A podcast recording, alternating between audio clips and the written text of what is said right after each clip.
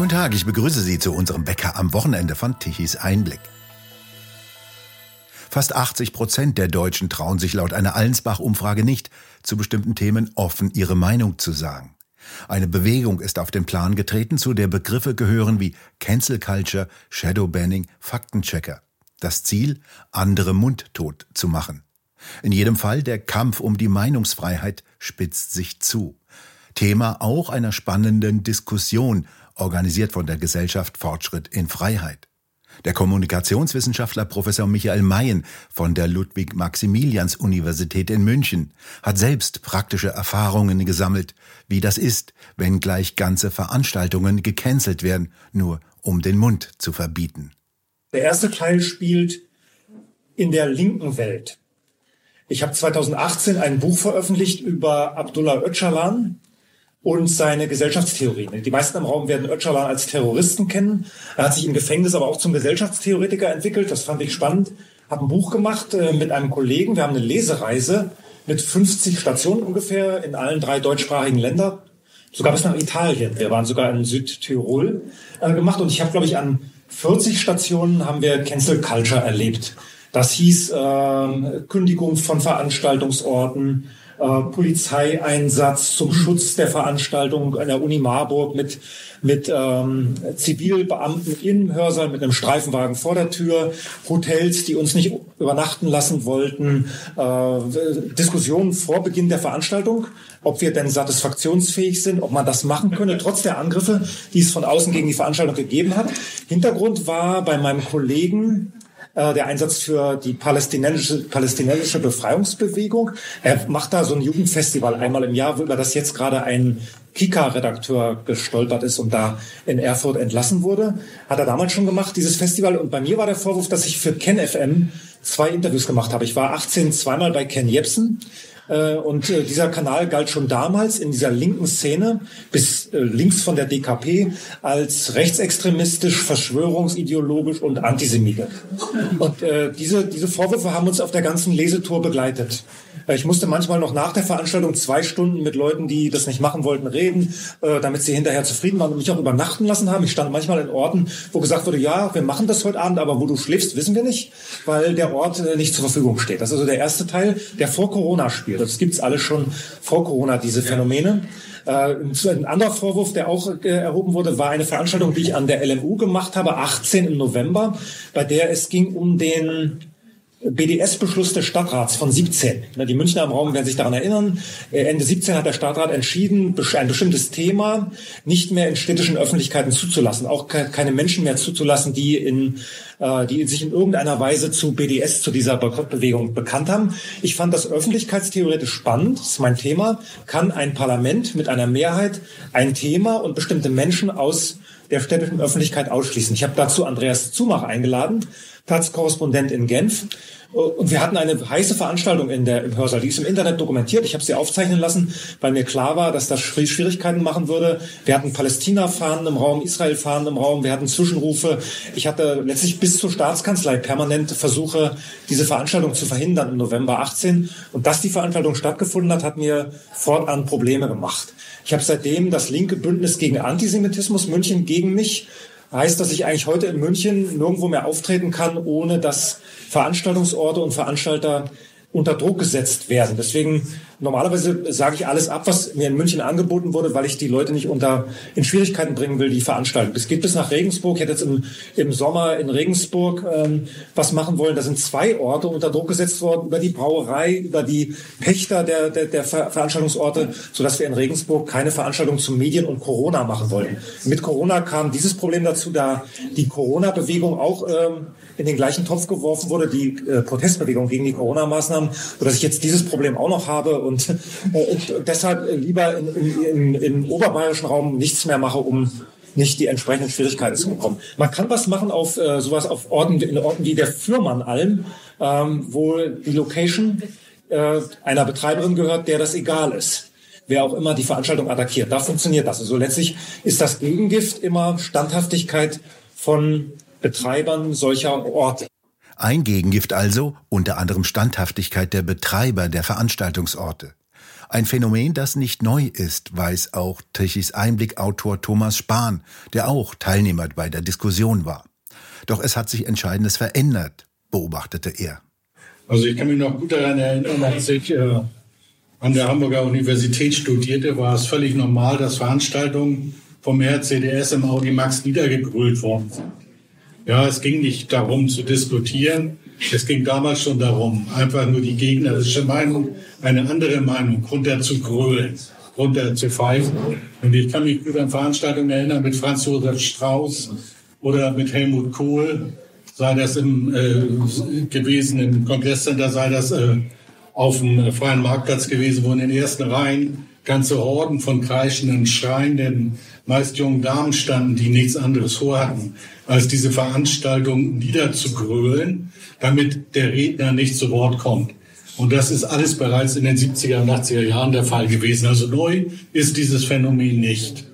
Ja, was wir heute erleben, oder andersrum gesagt, damals war es ein Randgruppenphänomen von bestimmten Gruppen, die innerhalb der Gesellschaft nicht mehrheitsfähig waren. Was sich verändert hat, ist, dass dieses Phänomen heute die Gesellschaft prägt. Und diejenigen, die damals das freie Wort äh, noch wählen konnten und sich auch getraut haben, das zu tun, sind heute diejenigen, die in der Ausgrenzung sich bewegen. Und damit haben wir einen ganz entscheidenden Schritt gemacht in der Qualität dessen, wie Meinung funktioniert, wie Aufklärung nicht mehr funktioniert und äh, wie unsere Gesellschaft sich fast unmerklich wandelt von einer Gesellschaft, in der unterschiedliche Positionen im Rahmen eines pluralistischen Diskurses miteinander um den besten Weg gefochten haben, hin zu einer Gesellschaft, in der nur noch eine einzige Position und Vorstellung als gesellschaftsadäquat gelten gelassen wird. Ja, und das ist letztendlich der Weg in die Diktatur. Und diesen Weg, oder besser gesagt, ein maßgebliches Instrument auf diesem Weg ist die Übernahme der Sprache. Ja, dass ich, der ich ein bestimmtes politisches Ziel habe, beginne, bestimmte Begriffe zu frame, also ihnen irgendwelche äh, Ident äh, äh Interpretationen überzustülpen oder aber auch neue Begriffe schöpfe oder auch Begriffe vergewaltige. Begriffshoheit zu bekommen, das wichtigste Ziel dabei. Oder wie es der derzeitige Kanzler Scholz noch zu seinen früheren Zeiten ausdrückte, die Lufthoheit über die Kinderbetten zu bekommen. Rechtlich ist eigentlich alles klar. Es gibt eine Meinungsfreiheit, steht ja auch in der Verfassung drin. Doch die wird derzeit gerade umgedeutet, sieht der Staatsrechtler Ulrich Vosgerau. Es verhält sich eigentlich genau umgekehrt. Der Staat ist eigentlich an die Grundrechte gebunden. Doch eine politische Öffentlichkeit existiert heute nicht mehr.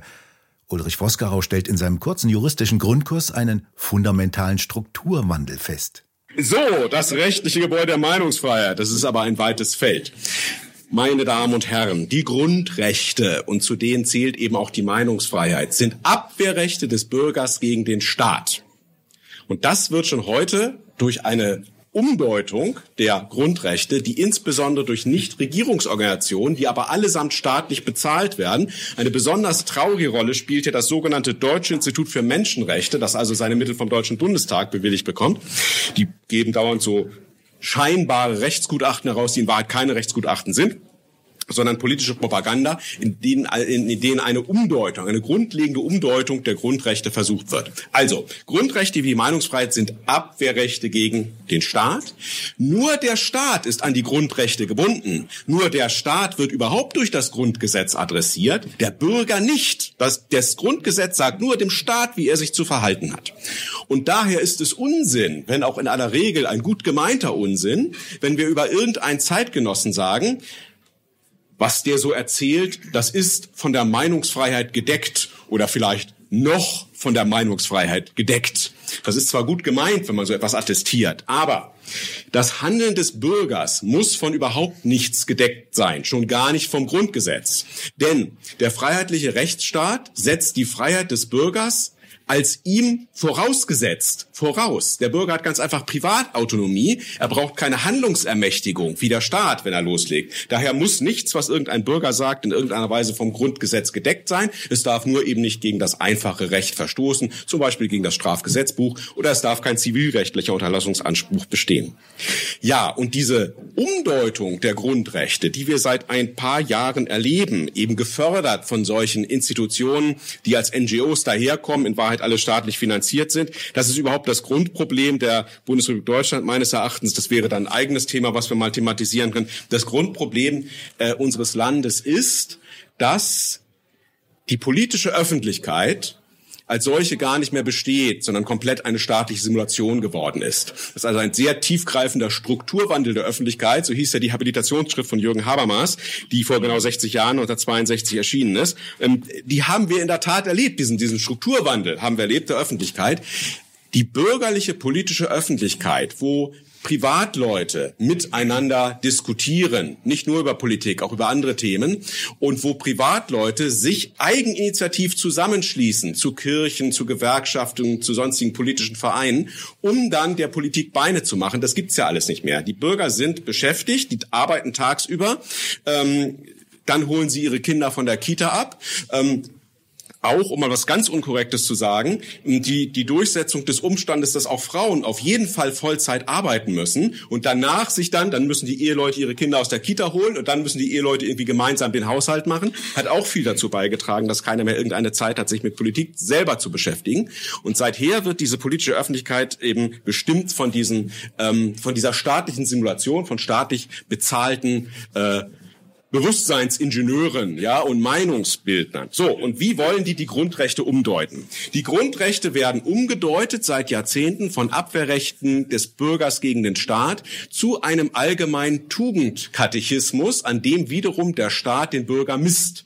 So werden also auch die Grundrechte in ihr Gegenteil verkehrt. Das ist kein Abwehr, das soll kein Abwehrrecht mehr sein gegen den Staat, sondern, und das, dieses Denken hat sich durchgesetzt, das zieht sich zum Beispiel durch die Verfassungsschutzberichte. Da werden dann Bürger moralisierend daran gemessen, ob sie auch den Grundrechten, die sie ja rein rechtlich gar nicht binden, die Bürger, ob sie denen hinlänglich Genüge tun würden. Ja, wenn jetzt irgendwer sagt, Frauen können nicht einparken, dann wird dem Bürger vor Verfassungsschutz ist ja ein Beispiel, was ich jetzt gebildet habe, moralisierend vorgehalten, der ist ja gegen das Grundgesetz. Weil im Grundgesetz steht ja drin, alle Bürger sind gleich und insbesondere Frauen und Männer sind gleichberechtigt. Und jetzt geht der her und sagt, Frauen können nicht einparken, das ist ein Verfassungsfeind. Stimmt nicht, stimmt nicht. Der Bürger kann sagen, was er will. Der Staat dürfte den Satz, Frauen können nicht einparken, nicht seiner Politik zugrunde legen. Das wäre ein Grundrechtseingriff. Aber der Bürger, der durch Grundrechte nicht gebunden ist, kann nach wie vor sagen, was er will und wird dadurch noch lange kein Verfassungsfeind.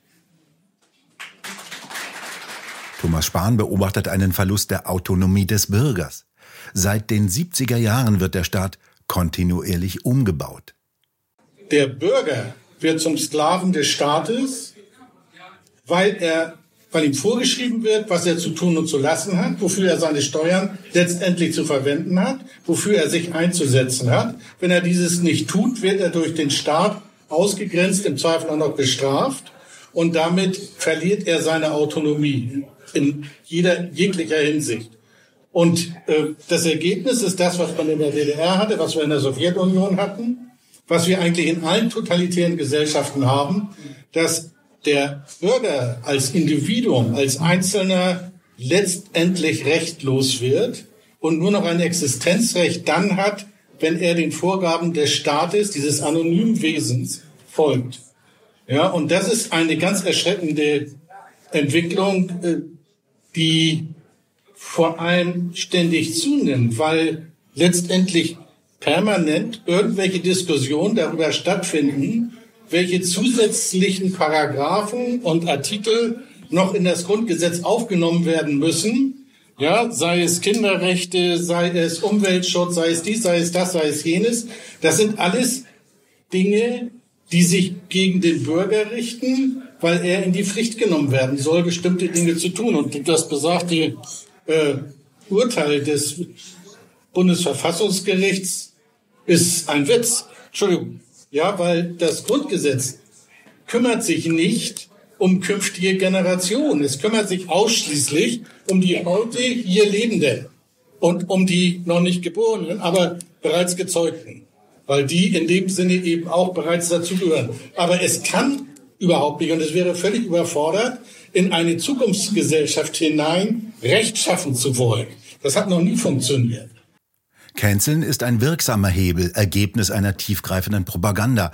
Wahrheit spielt dabei keine Rolle mehr, so Ulrich Vosgerau das Canceln ist dann eine Folge dieser Propaganda. Also ich denke, das, das, da wirken sehr viele verschiedene Ebenen ineinander. Ich denke manchmal, dass Kinder und Jugendliche, also jetzt diese, diese Klebebewegung, die ja im Grunde, das sind ja im Grunde ganz wenige Personen, die eigentlich niemanden repräsentieren, die von den Medien sehr groß gemacht werden. Aber äh, dass Kinder und Jugendliche, die also nur noch von grünen Lehrern unterrichtet worden sind, sich die Demokratie gar nicht mehr vorstellen können. Denn die Demokratie beruht eben auf der Vorstellung, dass es eine eine Wahrheit entweder nicht gibt oder aber sie den Menschen nicht erkennbar ist. Und weil dem eben so ist, muss man sich auf andere Verfahren zur Wirklichkeitsbewältigung einigen, eben Mehrheitsentscheidungen, deliberatives Verfahren in Parlamenten. Und junge Menschen, die jetzt ausschließlich von Grünen erzogen worden sind, denken eben schon, dass es eine unumstößliche Wahrheit gibt, die eben von allen, wie heißt es, namhaften Wissenschaftlern, also nur von den nicht namhaften Wissenschaftlern, bestätigt wird, dass eine Wahrheit, die genauso absolut vertreten wird wie früher eben die religiösen Ansprüche, die auf Offenbarung zurückgriffen. Und wenn man eben eine an eine Wahrheit glaubt, die man genauso verficht wie früher die religiösen Dogmen, dann ist es mit der Demokratie vorbei, ja? Denn abstimmen muss man nur und ein deliberatives Verfahren in Parlamenten braucht man ja nur so lange, wie die Wahrheit unbekannt ist und man auch davon ausgeht, dass man sie so nie erkennen wird. Und wenn man glaubt, die Wahrheit zu kennen, das hat ja die, die Neubauer, glaube ich, ganz gut auf den Punkt gebracht. Wir haben nicht die Wahl zwischen Zeit und Demokratie, ja? Wir müssen das sowieso machen, egal ob ihr wollt oder nicht. Meinungsfreiheit ist die Freiheit von 200 reichen Menschen, schrieb einst der Journalist Paul Sethe. Dann galten die Medien als die vierte Gewalt und heute, so schreibt Michael Mein in seinem neuen Buch Propagandamatrix, heute ist der Journalismus tot und er fährt weiter wörtlich fort, mit oder an Corona gestorben, nach langem Siechtum. Schon vorher war die vierte Gewalt schwer krank, hing arbeitsunfähig und durchseucht von Politik am Tropf der Industrie. Das Virus hat dem Patienten nur den finalen Schlag versetzt. Im Untergang bekämpfter Medien Mainstream alle bis aufs Messer, die seinen Job übernehmen könnten. Es wird verboten, verleumdet, zensiert und gelöscht. Wer die falschen Fragen stellt, wird zum Schweigen gebracht schreibt Michael Mein. Doch wo Gefahr ist, wächst das Rettende auch. Mein ist optimistisch. Und wo Gefahr ist, wächst ja das Rettende auch. Da würde ich sagen, die Oppositionsmedien helfen. Dieses Einblick hat das ja äh, äh, meisterhaft vorgemacht mit der Recherche zu den Wahlen im September 21. Da sind äh, über Oppositionsmedien Themen bis äh, zu Gerichten, die was entscheiden können, äh, gekommen und haben ja Dinge verändert. Nicht ganz so, wie man gehofft hatte bei dieser Einblick wahrscheinlich, aber ja. immerhin. Also da, da kann man schon von vierter Gewalt sprechen und all die vielen guten Leute, die da in den letzten Jahren hochgekommen sind, die das sehr professionell machen, die machen mir da Hoffnung. Das führte schließlich zu der Frage an Thomas Spahn, ob Elon Musk als Käufer der Social-Media-Plattform Twitter als Retter der freien Rede gelten kann. Das ist eine faszinierende Persönlichkeit. Manchmal habe ich den Eindruck, der äh, bewegt sich auf dem Grad zwischen Genie und Wahnsinn. Aber gut, das ist seine Angelegenheit. Dass man etwas kaufen kann wie Twitter, finde ich irgendwie gut. Ist mir lieber, als wenn es ein Staat übernehmen würde. Ansonsten zu der Frage der Redefreiheit ich es ganz kurz. Gucken wir einfach mal in den Iran. Es ist noch niemandem gelungen, den Menschen auf ewig den Mund zu verbieten. Ja, es sind immer temporäre Phasen, die hart sein mögen, die viele Opfer fordern mögen. Aber am Ende setzen sich doch wieder diejenigen durch, die sich nicht mehr alles gefallen lassen. Und ich glaube, äh, damit kann man sich auch ein Stück weit trösten. Wir bedanken uns fürs Zuhören. Schön wäre es, wenn Sie uns weiterempfehlen. Weitere aktuelle Nachrichten lesen Sie regelmäßig auf der Webseite tischiseinblick.de und wir hören uns morgen wieder, wenn Sie mögen.